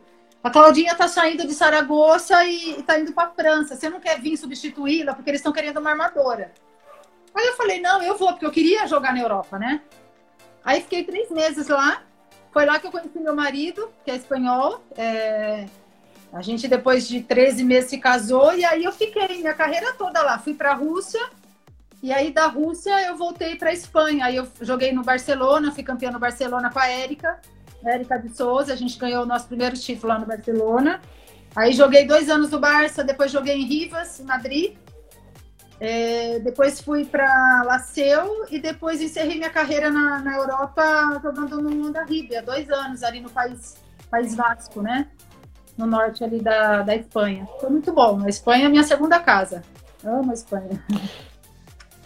E você jogou um período no Barcelona em que estava o Ronaldinho Gaúcho jogando também no time de futebol. Queria, queria saber se você teve contato com ele nessa época, se teve alguma coisa assim. Então, é, eu, eu peguei a melhor, aquela melhor fase, fase do Barcelona, né? A época do Ronaldinho, do Belete, do Edmilson, é, do Silvinho também.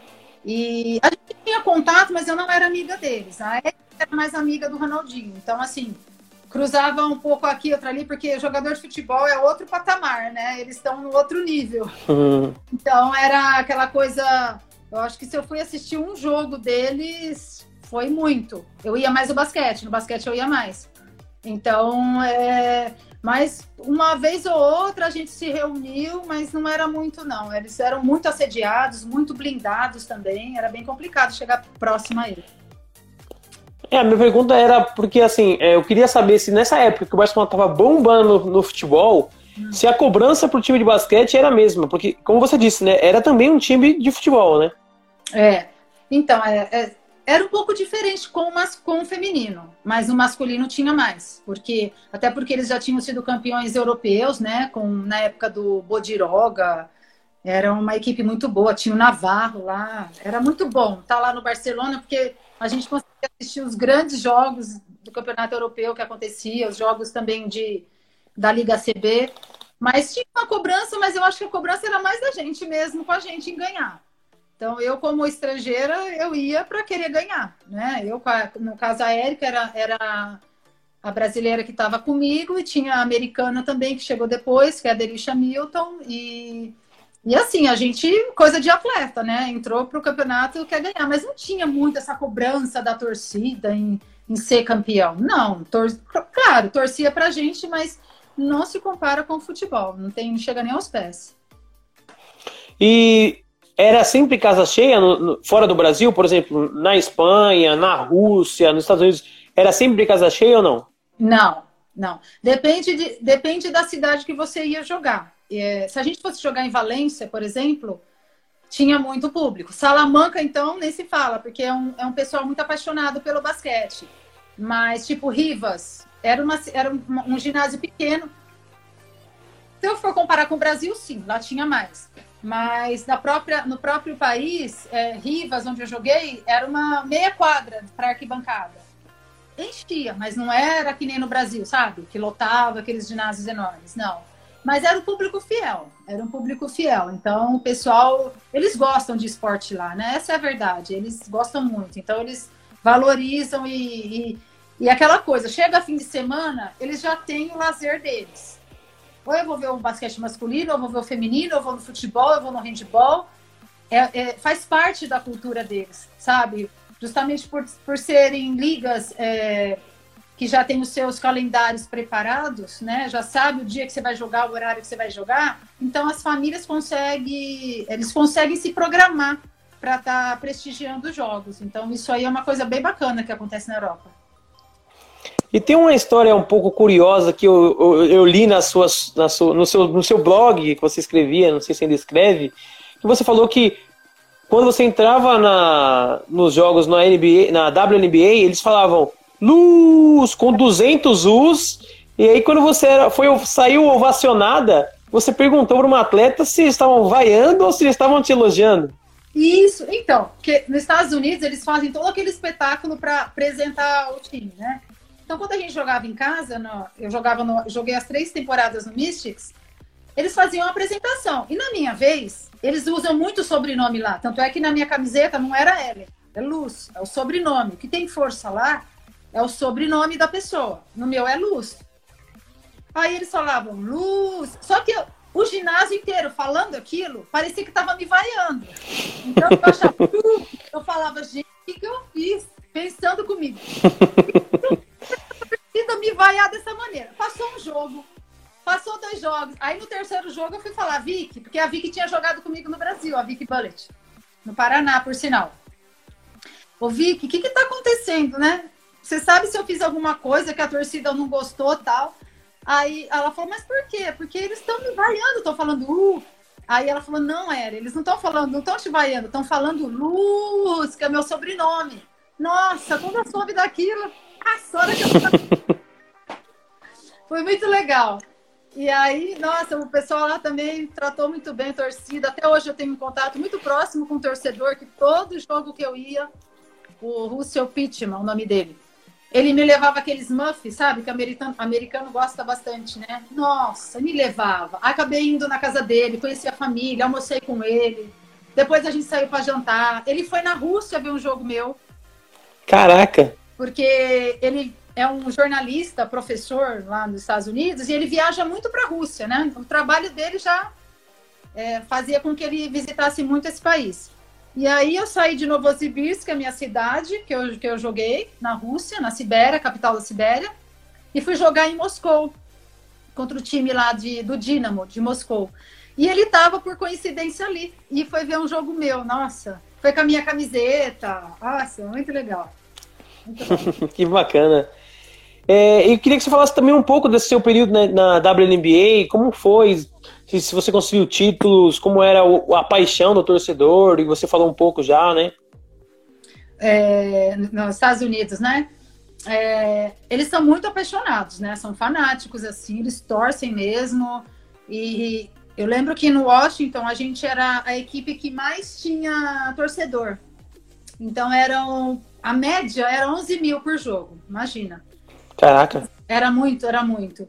E só que assim, o que acontece lá, os americanos eles são um pouco frios, né? Então não tem essa coisa da torcida, acabou o jogo, vamos lá na arquibancada dar autógrafo pro povo, não tem. Lá é tudo muito organizado. Então, era é, tal jogo era fulana, ciclana e beltrana. Vocês três vão dar autógrafo na mesa que tem lá para vocês. Então, você já chegava na mesa, tinha lá os santinhos para você o que fosse e o pessoal, eles escolhiam alguns torcedores, não eram todos, e aí você tinha esse contato próximo com a torcida. Então, é, ao mesmo tempo que eles eram calorosos, é, a gente não conseguia ser muito com eles, sabe? Então, você sentia isso da arquibancada para você, mas, mas não era. Até por questão de segurança, né? Que os americanos são muito assim com relação a isso. Mas são muito. Nossa, um povo muito legal, muito bacana. Adorei jogar lá no Mystic. A cidade é fantástica também, foi muito bom. Vamos dar uma passadinha aqui pelo pessoal que está acompanhando aqui, ó. ó a Fer Bressan falou que Rússia é para poucos. Parabéns pela linda carreira. Tive o privilégio de jogar com vocês, para a família toda. É, a Fer jogou com a gente em Pira, depois foi para para Campinas também, né, Fer? Beijão para você. Foi campeã também lá na, na Ponte Preta com a gente. Ela era mais da idade da Sil, né? Da categoria de base, da geração da Sil, da Claudinha, da Cintia Tuiu. Um beijão. Ó, Cadinho 288, grande guerreira orgulho. Cadinho é, é, tem as filhas no projeto lá em Jundiaí. Beijo para as gêmeas lindas. Estou esperando o vídeo delas, hein, Cadinho? a Carla Costa 13, a Joyce a Carla... 1122 entraram também. A Carla jogou comigo na Rússia.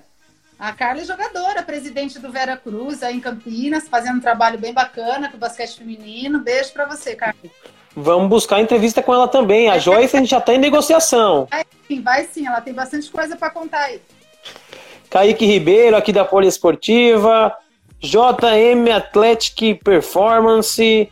W Basketball Champions, ó, também entrando aí para falar com a gente. Banita, não, Badanita, a Cleide Ellen, exemplo disciplinadíssima em caráter. Sandra Poloni Correia e bastante gente mandando mensagem aqui. E pós NBA você teve aquele passar, você, você foi da de um lado da Guerra Fria para o outro, né? E aí na, na fria mesmo, né? Na Rússia, né? Queria que você falasse um pouco desse período. Foi na Sibéria que você. Foi.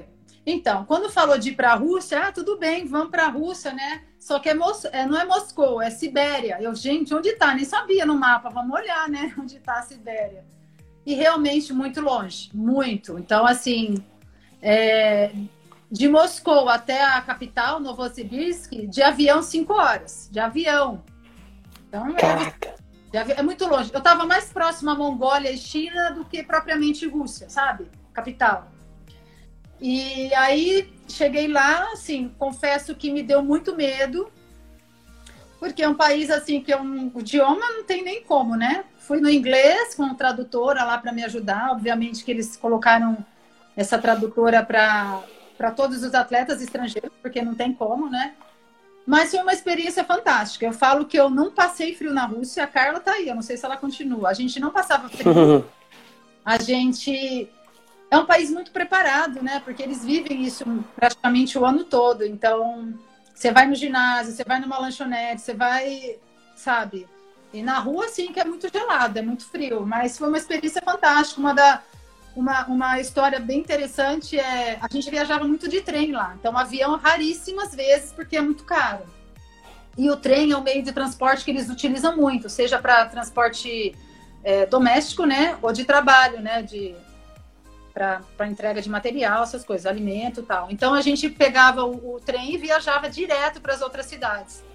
E aí, é, num desses trajetos, falaram, Ellen, agora a gente vai fazer uma viagem assim, a tal, que a gente vai jogar em várias cidades até chegar em Moscou. Deu 40 horas a viagem. 40. 40 horas dentro do trem? Dentro do trem. Não tinha Que isso? Assim, o trem é antigo, né? Não é trem moderno. Não é trem bala que, tem, que nem tem na Europa. É trem antigo. Então, eram quatro, cabi, é, uma cabine, quatro camas, né? Duas beliches banheiro fora, não é aqueles banheiros de luxo, não. A gente não tomava banho, porque como que você vai tomar banho? Não tem Nossa! Banheiro. Gente, uma via, olha, uma história, uma conta história para contar. E aí foi uma vez só, eu falei, gente, nunca mais, não dá, não, 40 horas. E aí foi uma vez que aconteceu até Moscou, foi até Moscou. O, o transiberiano, eu lembro. Mas foi, valeu como experiência, né? Eu falo que eu não me arrependi de, de, de ter ido para a Rússia, de ter ido para os Estados Unidos. Eu acho que quem é atleta tem mais é que aproveitar as oportunidades, com consciência, né? Lógico, não, tá, não tem que ir por ir, mas depois que você para de jogar e que você viveu nessa experiência, sabe? Com outra cultura, outras meninas, outros técnicos, é muito bom, né? Foi sensacional. Você falou que tinha dificuldade do idioma na Rússia, né? Eu queria que você falasse sobre todos os países de fora que você você você jogou. É, questão cultural, questão de alimentos, tinha dificuldade? Eu não tive problema. É, então, na Rússia é, se come muito caviar lá, né? E é muito caro pra gente caviar. Quem que come caviar no Brasil? Só rico, né? Então, Nunca vi nem comi, né? Restaurante já vinha caviar na entrada. Mas, gente, o que, que é isso? Caviar de salmão, uma delícia. Então, assim, mas é uma coisa deles, é a cultura deles. Então, assim, eu tentava me adaptar à cultura do país. Então, por isso que eu falo, eu nunca tive problema. Ai, que saudade do meu arroz e do meu feijão. Poxa, não, né, gente? Vamos comer o que tem, o que tem de bom aqui. Tem o salmão? Tem. Aí encontrei umas lasanhas da sadia congelada. Vamos comprar as lasanhas. Sabe? Então, eu tentava me adaptar. Tinha coisa que eu gostava, tinha coisa que eu não gostava. Então, mas eu comi super bem, super bem. É um pessoal que valoriza muito a alimentação, eles comem muito bem. E o idioma, sim, né? Então, eu até tentei fazer o russo, fiz três meses de aula. Algumas coisas eu até lembro do, do alfabeto, tudo, mas é muito complicado. E aí a minha tradutora falava em Dá, dá pra mandar um tchauzinho pro pessoal do, da poliesportiva em russo? Ai, dá pra falar harachó. Tudo bem, harachó. Que... Divá, divá é dois. Adin, divá...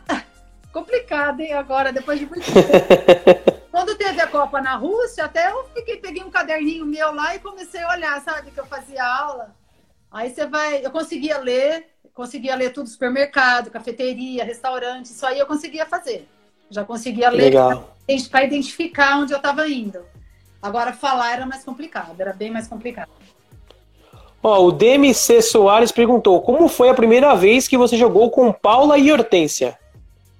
Então, a minha primeira vez com a Paula foi primeiro porque eu fui para o BCN, né? Então eu era muito novinha, eu tinha 16 anos, 15, 15 para 16.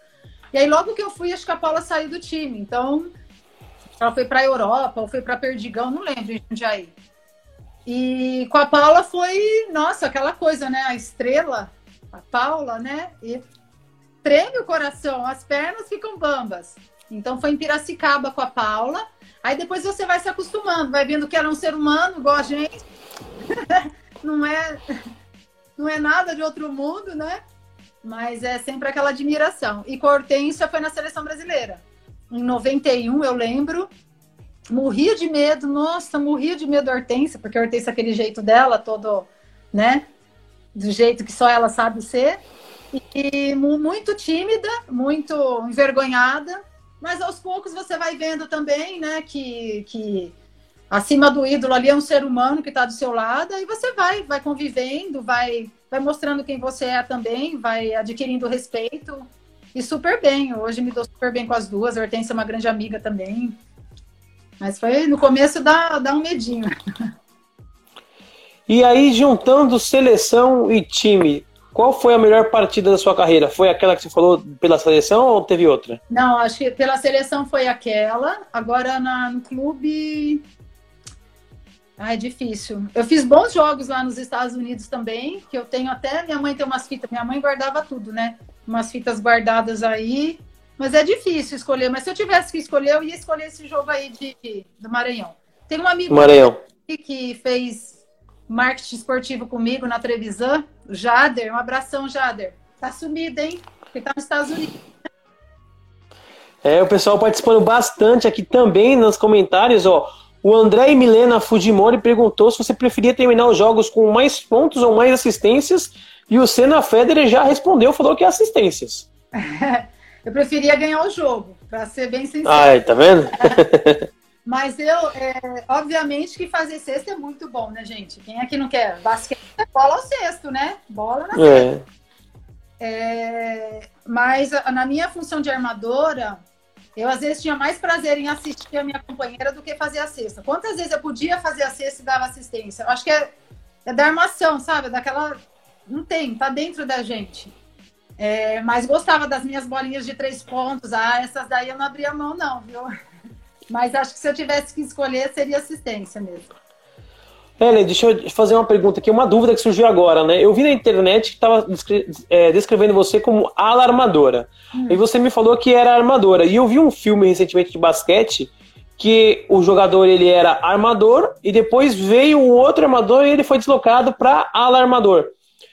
Existem então três posições no basquete e as outras duas são tipo, é, eu não posso ser uma, eu vou ser a outra. Como é essa função mais de dois e quatro no basquete?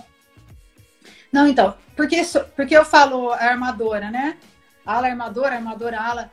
Eu sempre fui, comecei minha carreira de pequenininha como armadora. Então, armava o jogo e tal. É, mas eu fazia a função de ala também. Então, às vezes, quando o técnico me queria mais, porque a, quando você joga de, de ala, né, o lateral, como você queira chamar, você tem mais liberdade para fazer contra-ataque, para arremessar, para decidir.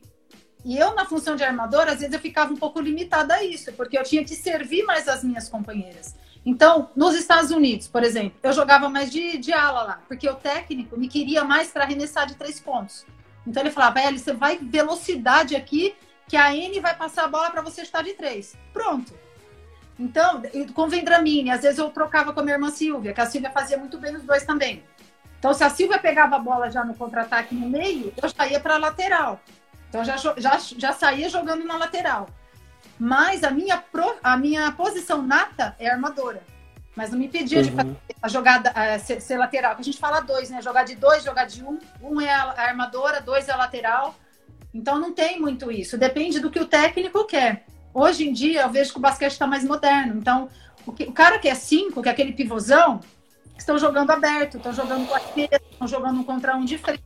Que é quatro, ele é quase um armador na quadra porque ele está ali de frente, olhando tudo, servindo os companheiros. Então, o basquete, ele é legal porque ele vai se modificando, né? Ele vai se atualizando. Então, as equipes que têm mais, mais essa condição de, de ter essa mescla, que eu acho que é, que é legal, o técnico tem muito mais oportunidade de jogar com um jogador que é três, fazer quatro, ou quatro, fazer cinco. Não ficar limitado a só uma, a uma posição. Ó, o pessoal tá perguntando mais uma vez como foi jogar com as suas irmãs. Ela já respondeu na, na primeira live, mas se quiser responder de novo, né? Um assunto familiar. É, não, jogar com as minhas irmãs sempre foi o melhor, né? Porque eu preferia jogar com elas do que contra elas. Então, é, na maioria das vezes eu jogava contra, não jogava. A gente raramente jogou muito tempo nos clubes, tirando a Ponte Preta, é, BCN não, porque era categorias diferentes, mas eu e a Cíntia que jogava no adulto. Mas quando todas estavam já no adulto, foi na Ponte, foi no, no Ceará, pouco tempo também, e foi no Paraná, que foi o melhor, o melhor momento nosso. Eu acho que foi no Paraná Basquete. O Senna Federer perguntou se o melhor técnico que você teve foi o Vendramini. Ah, eu não posso falar que foi o Vendra, só o Vendra porque eu tive tantos técnicos bons, gente. Nossa, eu, eu falo. Hoje mesmo de manhã eu estava numa live com as minhas irmãs, por sinal, com o pessoal lá do Bradesco. E é injusto, seria injusto de, da, da, minha parte falar que era o Vendra, né? Eu acho que o Vendra é um técnico assim que todo atleta gostaria de jogar com ele. Que era um cara muito bacana. Ele entende, ele dá confiança para atleta, entendeu? É uma característica dele, né? Monta muito bem a, a, equipe, é muito estrategista. Então eu sempre assim, eu fui muito feliz jogando com o Vendramini. Mas eu não posso não valorizar o Borracha, que foi meu técnico de base que depois também foi meu técnico no adulto como assistente do Vendra. É, a Maria Helena, gente, eu não sabe. O próprio Miguel na seleção Barbosa. Então foram grandes técnicos, um diferente do outro, sabe? Eu acho que meus técnicos. Cada um sua parcela de importância, né? Certeza, nos Estados Unidos. O técnico australiano que eu tive no, no Washington, maravilhoso, Tom Meyer. Muito bom técnico. É, aprendi muito com ele. Até hoje tem coisa que eu aprendi com ele que vem na minha memória. Sabe quando você está na quadra e você lembra daquele treino, daquela situação que ele falou para você? Incrível isso. E na Espanha também. Então, é, eu não quero escolher nenhum pra, porque eu não quero fazer injustiça aqui, sabe? Eu acho que todos têm o mérito de, de ter me ajudado, né, onde eu cheguei. Aprendi com todos. Tenho dúvida. Você ainda joga basquete de vez em quando? Não. Só jogamos o ano passado, para não falar que eu não joguei, né? Para falar que eu não joguei. É, reunião da a união da, da do, das meninas, das campeãs do mundo de 94, ano passado, no Sesc, em Guarulhos. Aí a gente jogou, fizemos um racha lá, entre a gente mesmo. Não teve transmissão? Não teve nada disso? Não teve transmissão? Tinha que ter uma transmissão de TV, gente. Ah, o Sesc, não sei, o Sesc Guarulhos, eles fizeram, botaram nas redes sociais aí, mas, mas eu não lembro. E aí teve um outro jogo que a Adriana Santos convidou a gente para jogar ali em Santa Bárbara também, para inaugurar um ginásio. Mas eu não quero, eu não gosto, não. Ah, eu, tudo que eu tinha que jogar, eu joguei quando eu era profissional. Agora eu só cuido das minhas crianças, meu projeto, e tá ótimo. Legal. E como foi decidir pela aposentadoria, tendo tanto tempo, tanta história no basquete? Então, é, na verdade, assim, eu já estava com 38 anos e, e, o joelho já não dava mais conta, já não era muito. Eu estava vivendo a base de anti-inflamatório, né, para aguentar treinar, porque a questão não é nem o jogo, né? É o treinamento que, que acaba com, com o atleta. Então, treinar diariamente, academia, quadra, já estava um pouco cansativa, já estava mentalmente também um pouco cansada, mas eu já tinha em mente que eu queria parar para engravidar eu falei que eu só ia, né, com meu marido, só vou engravidar quando eu parar de jogar. Então, com 38 eu parei, aí engravidei e com 40 fui ter o Pedro, fui tarde já ter o Pedro. Mas não me arrependo, porque tudo que eu tinha que fazer é que nem falar, ah, você tem saudade de jogar? Não tenho, gente. Não tenho saudade de jogar. Eu tenho saudade, bate saudade dos momentos com as meninas, dos campeonatos, Olimpíada, Mundial. Isso é muito bom defender a seleção, ganhar, é muito gostoso. Mas de treinar, de aquela rotina, não, não tem, não tem.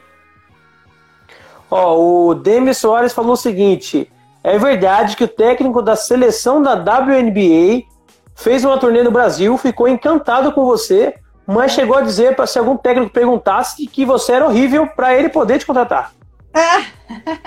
É. Foi o. Esse técnico, ele foi o técnico da Janete quando ela foi pro Houston. Então, eu estava em Santo André esse ano, em 98, e a WNBA é, fazia um ano que tinha né, é, formado e vieram fazer uns amistosos no Brasil. Então, elas, eles reuniram vários atletas lá e vieram com a seleção da WNBA jogar no Brasil. E jogar, jogaram com a gente. Eu joguei muito bem esse jogo contra as americanas. Estava em Santo André essa época. E o técnico realmente se encantou. Ele queria que fosse lá para o Houston, mas aí não deu certo. Eu acabei indo para Washington. E ele brincou mesmo que ele queria que eu fosse lá para o time da Janete, mas ainda bem que eu não fui, porque é, o Mystics mora no meu coração. Eu tinha que ir para o Mystics mesmo. E foi legal, foi bacana. Elas, elas ganharam da gente e ganharam acho que da equipe do Paraná, que eu não estava no Paraná ainda. E perderam do BCN, que era uma equipe muito boa. A Paula jogava, a Karina Rodrigues. Foi muito legal. Esse ano foi muito bom também pro basquete. Foi bem bacana. E você depois parou o basquete, tive um período como comentarista do, do Sport TV, não foi? É, então, aí em 2000, eu parei em 2011, logo que eu parei, né, em fevereiro, eu já recebi um convite para fazer a própria liga, 2011, aí eu fiz a liga no Sport TV, em 2012, eu fiz a Olimpíada no Sport TV. muito legal trabalhar, é uma área que eu gostei bastante. Aí eu, eu fui pro. Conforme ia tendo a liga, o pessoal ia chamando, ah, Ellen, vem, vem, faz, vem comentar aqui com a gente na Gazeta. Aí eu fui para a Gazeta. Aí depois eu fui para a ESPN e agora esse ano eu fiz um jogo na Cultura, que foi o jogo do 8 de março, que foi o jogo da estreia da LBF, né? Junto com o Renatinho, com o Gil também, o, o narrador. E a gente parou por conta da, da pandemia, né? Da quarentena aí, que todo mundo teve que respeitar, mas a gente está na expectativa aí. Vamos ver se vai voltar, né? A liga para a gente estar tá voltando aí aos comentários. Mas eu gostei bastante. Que legal. E conta um pouco mais pra gente sobre o seu projeto social de ensinar as crianças em, em Louveira. Como é que tá? Jundiaí o projeto? Os dois. Nos dois lugares. Nos dois. É, a gente, quando eu parei, né, a minha irmã Cíntia já trabalhava aqui em Louveira e ela foi para Blumenau para encerrar a carreira, é, terminar os estudos e jogar. E eu, com meu marido, a gente deu início ao projeto. É, hoje a gente atende Louveira, três núcleos. A ideia surgiu, surgiu de vocês? Então, na verdade, a gente já tinha associação montada desde 2007. Nós montamos já com esse intuito, eu, a Cíntia Silvia, né? Só que aí as coisas foram caminhando, cada uma foi para um lado, eu acabei ficando aqui com meu marido para tocar esse projeto. E hoje eu coordeno, junto com meu marido, um proje esse projeto aqui em Louveira. Nós temos três núcleos. A gente atende no contraturno. Então a criança sai da aula, tipo, 5 e meia, 6 da tarde, faz a aula de basquete, né? Então a gente atende em três escolas municipais. A gente fez uma parceria com a, com a escola municipal aqui em Louveira. E tá, dá muito certo, é muito bom. É muita criança querendo fazer, é muita procura, e isso deixa a gente bastante feliz. A cidade apoia muito esse projeto, eles conhecem, né, sabem da, da seriedade que é. E em Jundiaí, a gente foi o ano passado com a lei de incentivo do Estado. Nós temos um patrocinador, que é a FINE, que nos apoia muito também. E a gente atende três núcleos lá. E esse ano a gente repetiu, só que parou, né? Nossas aulas estão sendo todas virtuais o nosso contato com as crianças é, todos pela internet, porque a gente não consegue atender né, pessoalmente. Mas em Jundiaí a gente tem 225 crianças e aqui em Louveira 250. Então, um projeto que, que a gente acredita muito, sabe? A gente leva o esporte para a criança, porque a gente vê muita dificuldade. É, muitos pais vêm falar, ai, Ellen, eu não consigo levar meu filho lá para fazer no, no bolão, um exemplo, Jundiaí, né? Lá no bolão, ou lá no Aramis, que é, que é longe. Os pais não têm tempo, às vezes não têm condição financeira. Então, a gente levando para a criança próxima ao bairro facilita demais para os pais. E eles estão super felizes, a Secretaria de Esporte de Jundiaí, o prefeito de Jundiaí, aqui de Louveira também, apoiam né, muito isso e a gente acredita né, que tem que ser sempre no contraturno. Legal falar, porque contraturno você consegue atingir a criança que estuda de manhã, a criança que estuda à tarde né? E é aquele momento que o pai pode estar presente também, a gente faz questão da presença dos pais, sabe? Acho importante para as crianças se sentirem amadas, queridas, valorizadas pela família. Então dá super certo. E você também teve um período que foi vice-presidente da Liga de Basquete Feminina. Eu queria que você falasse um pouco desse cargo, quais eram as funções, o que você tentou implementar nesse período. Então, na verdade, era mais uma representatividade, sabe? Como ex-atleta, foi mais para para contribuir assim dessa forma. Eu praticamente eu não fazia, não tinha essa ação, né? Até porque a liga fica em São Paulo, ficava, né? Agora tá em Americana, que o Molina levou para lá. Então não tinha meu trabalho aqui, eu tinha minhas coisas, minha família. Então eu era mais como uma representatividade de, de ex-atleta, tal. Mas valeu como experiência também. Eu fiquei pouco tempo, se eu não me engano, acho que duas temporadas só. Aí eu saí também, porque para mim não dava. Eu não queria ficar só por ficar, né? Eu acho que você tem que contribuir mais. E para mim era difícil. São Paulo, eu aqui em Louveira, ter que ir lá para reunião, não dava. Então, mas foi ótimo, foi muito bom. Na comissão de mulheres do esporte criadas pelo COB, foi similar também? Olha, essa comissão, na verdade, me convidaram, falaram que ia ter e não teve. Não aconteceu nada, não, não teve nenhuma reunião, eles entraram em contato comigo, tal. Faz muito tempo, eu nem lembrava disso mais. Não foi para frente. E então não tenho nem o que falar muito. Ficou por e mesmo. Você falou agora está fazendo comentários na cultura, né, de, sobre com a, a, Liga Feminina. E eu queria saber se você acha que a, o basquete feminino hoje no Brasil é valorizado. Olha, é difícil falar se é valorizado. Eu acho que nós temos, como eu falei, nós temos aí é, as equipes que estão fazendo parte da LBF, tem muita gente fazendo basquete feminino. Eu acho que nós temos que tirar o chapéu para essas equipes, é, porque não é fácil. Tem muita gente na luta aí, correndo atrás de patrocínio. Poderia, é, eu acho que poderia ter receber mais apoio, sim. É, até porque não dá para você fazer basquete se você não tem apoio, é complicado. Então, as prefeituras que estão aí estão apoiando, acho que nós temos que tirar o chapéu, sabe? É sempre muito difícil, principalmente o esporte feminino também, né? Então, mas é uma grande oportunidade, né? Tá passando aí em canal aberto agora. O ano passado era ESPN, agora é TV Cultura. Então, é um momento também de, de receber esse apoio, né? Mas eu gosto de falar sempre, viu, Eric, que, que eu acho que enquanto não focar na base, enquanto a gente não formar atleta, enquanto a gente não tiver a quantidade de atletas, a gente não vai ter muita coisa lá em cima. Porque de onde você vai tirar as meninas do adulto se você não tem um bom trabalho na base? Né? Até cansativo eu ficar falando, mas é o que eu acredito. Eu acredito que a base tem que ser cuidada, dar oportunidade, fomentar é, é, a modalidade. Eu, eu falo que eu faço meu trabalho com o maior prazer, eu sou muito realizada no que eu faço, porque tem muita criança, gente, tem muita menina alta, muita menina talentosa e meninos também. Então é levar a oportunidade, ensinar direitinho, no caso. E o, pro, o projeto seu, além de ele ensinar, você leva a molecada para fazer peneira, indicações? Então, então, o que, que acontece? Como a gente trabalha de 8 anos a 12, porque a gente trabalha com escolas municipais, né? Então, nessa faixa etária, a criança está até de 7 a 12, porque tem criança que está no segundo ano, com 7 anos, e às vezes tem até talento para fazer aula. Então, a gente acaba pegando. Mas normalmente é de 8 a 12. É, então, a gente, a criança tem 12 anos, ela sai do projeto, porque ela já não está na faixa etária da nossa, da, dos nosso, do nosso plano de trabalho.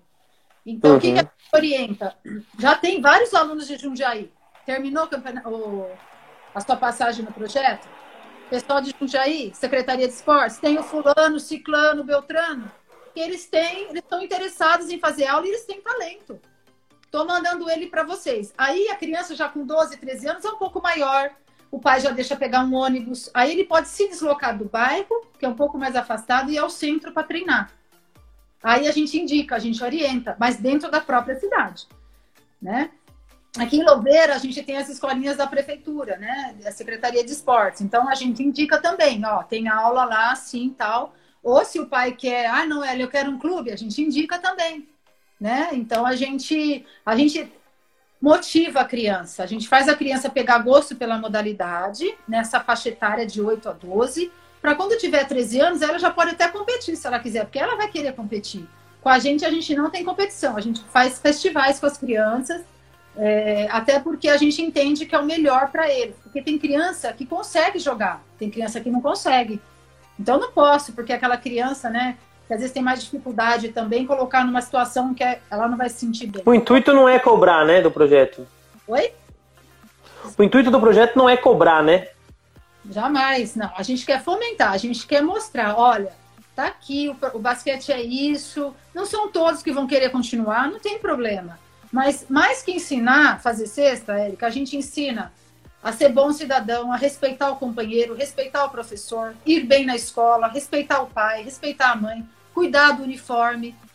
Só, você que tem que cuidar do seu uniforme, não é seu pai e sua mãe, você já é grandinho, você já mexe no celular, como que não? Dobra o uniforme, organiza o uniforme antes de vir pro treino. Né? Então, Caraca. Coisas que a, gente, que a gente escuta em casa do pai e da mãe, né? Escutava quando era pequeno. A gente vai lá na quadra e passa o mesmo. A gente apoia demais a família, sabe? A gente tá junto com os pais. Então é. E o engraçado é que o, o professor, quem ensina o esporte, às vezes a criança assimila melhor o professor do esporte do que aquele que ensina português, matemática, né? Ouve mais pessoa, o profissional do esporte, né? É, é, tem a referência, né? Porque o esporte é gostoso, né? Às vezes ir para a escola, ai, aula de matemática, aula de português. Então, o, o, professor, no nosso caso, os professores, os educadores, eles são. A gente fala, olha, o núcleo, você, o núcleo, cuida dele, cuida das suas crianças como, ela, como se elas fossem seus filhos, né? conversa com os pais, vê o que eles estão precisando. Por quê? Tem que ter esse vínculo. Porque a criança olha o professor como uma referência, não tenha dúvida. Então, o profissional ele tem que ser uma boa referência para a criança. E é isso que a gente tenta passar para os profissionais que vão, né, é, fazer, vão estar com esse contato direto com as crianças nos, nos treinos. Então, é isso que a gente transmite para cada aluno que passa com a gente. Que bacana. É, o seu projeto ele tem algum incentivo financeiro de algumas empresas para ajudar na questão de toda do projeto? Nós temos a Fini que nos ajuda muito. A Fini é um, é uma empresa multinacional que tem a sede em Jundiaí. Através da lei de incentivo, ela é uma que, que, que já faz anos que está com a gente, faz uns cinco anos já. Então acredita no nosso projeto, conhece a gente, né? E aqui, aqui em, em, em Louveira a gente estava começando alguns contatos, mas com esse negócio aí da, dessa parada, deu uma, deu uma parada. Mas a gente não tem apoio, a gente é na base da raça mesmo, fazer projeto, correr atrás de patrocinador tal. Então, mas a gente está disponível aí, se alguém estiver assistindo e quiser entrar em contato. É Ó, a, a Poliesportiva faz matéria de todas as lives vamos fazer uma matéria exclusiva explicando é, um pouco do seu projeto, mais detalhes. Inclusive, quem for fazer o texto dessa matéria, eu vou, vou passar o seu contato para você passar mais detalhes do, do projeto, que é bem bacana. Sim, sim, a gente está aqui para fazer as parcerias. Se a gente achar que está dentro da nossa filosofia que a gente acredita, né? Com certeza, que for melhor para as crianças, a gente vai estar tá aí correndo atrás. Deixa eu dar mais uma última passadinha aqui com o pessoal da live, falando aqui, deixa eu ver, ó. Federer, por que você acha que as grandes empresas apoiam tanto o vôlei, que no Brasil virou uma grande potência mundial, enquanto apoiam pouco o basquete, que era a potência mundial? Então, eu acho que o vôlei, nesse aspecto, eles estão muito mais na nossa frente. Eles começaram um trabalho, uma gestão muito boa. É, acho que depois daquela medalha de prata na Olimpíada deles, que eles em Los Angeles, se eu não me engano. Posso estar falando besteira, mas acho que foi mais ou menos por aí. E eles se estruturaram, fizeram lá a, a escola de técnicos, né? E, e, começaram a ganhar muito campeonato, né? Olimpíada, depois campeonato mundial, tanto masculino quanto feminino, começaram a se destacar. E aquela coisa da Liga Mundial que a gente falou anteriormente. Dá vida, uhum. tá na televisão, não é? E tem resultado, né? Então você acaba criando também desperta na criança o interesse pela modalidade, você tem novos ídolos.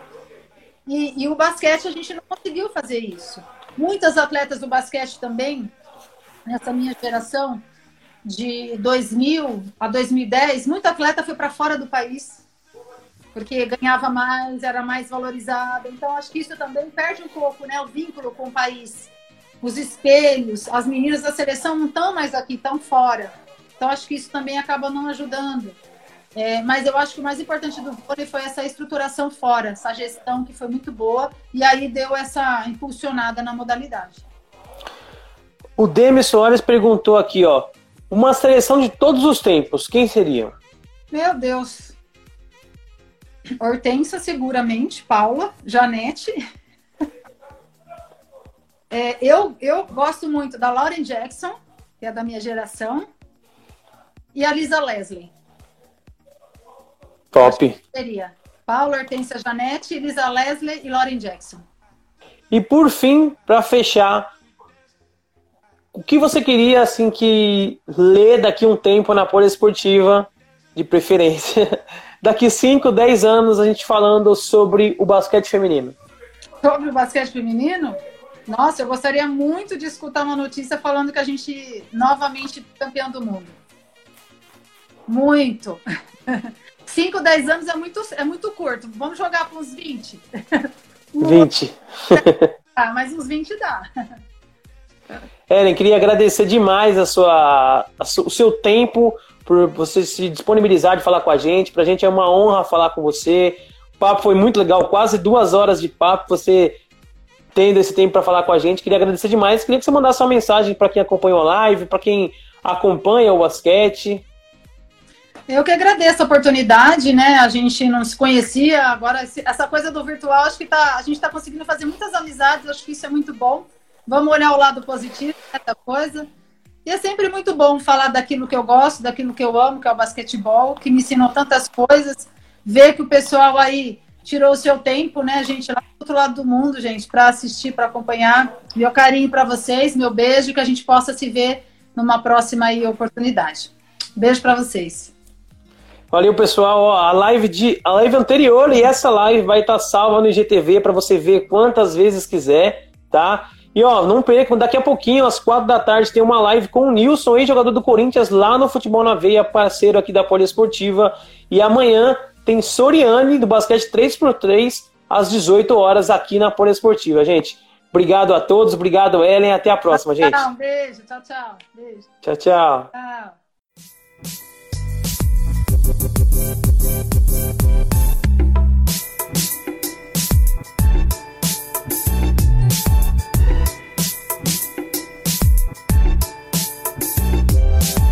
Termina agora Live Poliesportiva.